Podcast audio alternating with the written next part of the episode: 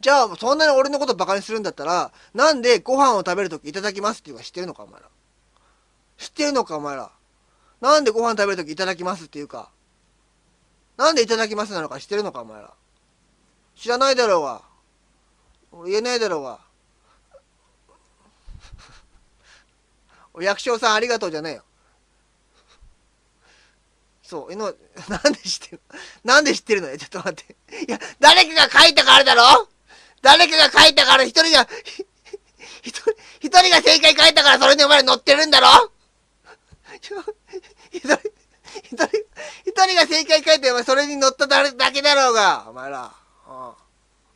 サブさんいらっしゃいませ。2076番さんいらっしゃいませ。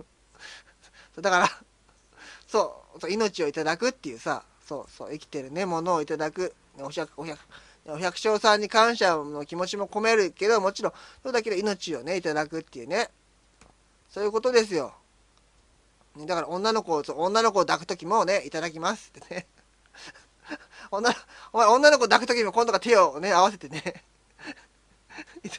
いただきますって言わなきゃダメだぞ。だって女の子を食うって言うだろ。男男は女を食うって言うだろ。なあ。食うって言うだろ。だからいただきますって。命を。マンマンちゃん、マンマンちゃんいただきますっていうな。味見させていただき、味見させていただきますっていうな。今日も、今日も、今日もあの、味見させていただきますっていうな。そそういうことだよ。リスナーを食うとか言うだろ。女を食うっていうね。スウェーデン、スウェーデン食わぬは男の恥とか言うだろ。そ。なんと、終わったらごちそうさまでしたって言わなきゃダメだぞ。ね。美味しいございましたっつってね。うん。